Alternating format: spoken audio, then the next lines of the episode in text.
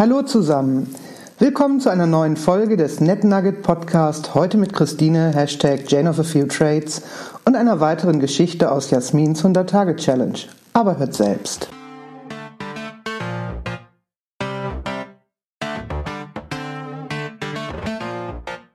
Vom Glück, Glück gehabt zu haben, reden mir zu wenige. Nicht, weil zu wenige Glück in der einen oder anderen Form gehabt hätten, sondern weil die einen es schlicht nicht erkennen und die anderen es wie der kleine Muck aus dem Märchen vom Hauf erlebt haben. Sie wurden aus Neid fast oder sogar ganz ans Messer geliefert. Wer in eine wohl situierte Familie hineingeboren wurde, in die Friedenszeit zwischen zwei Weltkriegen, in eine prosperierende Wirtschaft, in einen fruchtbaren Landstrich, in eine rechtsstaatliche Gemeinschaft, sollte zumindest eines klar erkennen. Nichts davon ist ein eigener Verdienst. Warum ich das in diesem Netzwerkzusammenhang überhaupt erwähne? Weil zu viele es zu vergessen scheinen. Martina fragte vor kurzem, wie gehe ich mit diesem Phänomen um, dass Menschen ihre Vorteile nicht wahrnehmen. Diesen Faden will ich hier mal aufnehmen. In meinem Netzwerkcoaching höre ich das gelegentlich, dass man gar nicht versteht, warum und weshalb andere einen angreifen auf dem unaufhaltsamen Erfolgsweg. Man hätte doch gar nichts getan. Im selben Atemzug kommt dann zutage, dass diese Opfer der Umstände meinen, dass andere sich auch nur anstrengen müssten, dann kämen sie doch selber in die Gunst des Glücks. Zu dieser Ansicht neigen sowohl einige Privilegierte wie auch manche Karriereaufsteigende. Das ist eine verblüffend ehrliche Offenbarung von systemischer Ahnungslosigkeit und logischen Wider. Willenskraft alleine hilft nämlich überhaupt nicht, durch Geburt erworbene Vorteile zu erlangen auch wenn einem und einer das viele Managementartikel und Motivationsbücher vormachen wollen. Man kann diese großartigen Startbedingungen vielleicht kompensieren und die richtigen Gelegenheiten erschaffen, indem man sehr bewusst in Netzwerken agiert. Aber mit den eigenen biografischen Erfahrungen, sich in ein Feld hineingearbeitet zu haben und nicht aus ihm zu stammen, wird man immer sehr bewusst wissen, wie viel Haare und Tränen man in Kämpfen des Selbstzweifels und mit Angehörigen gelassen hat. Aufstieg ist hart, und immer leistungsorientiert. Ansonsten hieße es ja Aufzug.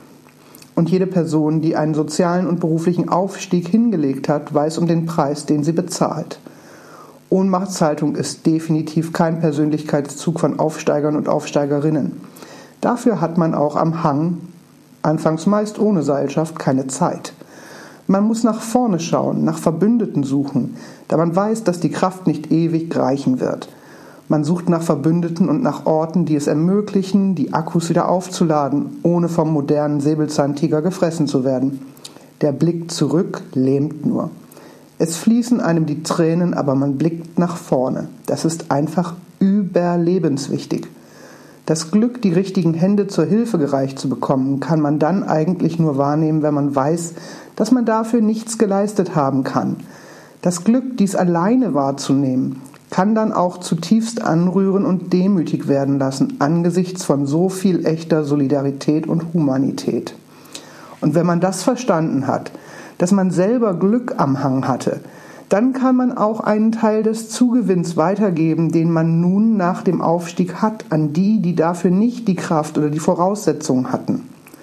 Schlimm wird es in beruflichen und privaten Netzwerken immer dann, wenn Menschen vergessen, woher sie kommen, wer ihnen half und wenn sie meinen, keine Perspektive zu haben und abzurutschen und andere Menschen und ihre Umwelt beginnen als Bedrohung zu sehen. Das sind dann auch meine Fragen an diesen Menschen. Woher mit wem? Wohin mit wem? Was ist deine Leistung im System? Jene, die ihre Vorteile in Netzwerkstrukturen und Ökosystemen nicht sehen können oder wollen, bedauere ich zutiefst. Denn sie sind die wirklich Ohnmächtigen. Man kann mancherorts ausbeutende Leistungsorientierung in Berufsnetzwerken als Missbrauch benennen. Aber der Leistungswille von Aufsteigerinnen und Aufsteigern ist es, der anderen weitere Aussichtspunkte in der großen, weiten Welt sichtbar macht. Und wenn sie dann anderen davon Postkarten schicken oder diese zu sich einladen und mit der Seilbahn hochziehen oder dem Helikopter einfliegen lassen, dann ist das möglicherweise mehr als Selbstbeweihräucherung und egozentrierter Stolz und Almosenverteilung. Dann könnte das auch einfach Dankbarkeit und Freude an dem neu entdeckten grünen Tal sein, die man teilen möchte. Allerdings hat der kleine Muck am Ende des Märchens auch seine Lektion vom Sozialneid gelernt und lebt still und zurückgezogen mit seinem Aufsteigerwohlstand und seinen flotten Sieben-Meilen-Puschen. Mein Rat an euch: Baut euch Netzwerke der Freude am Teilen von Freude.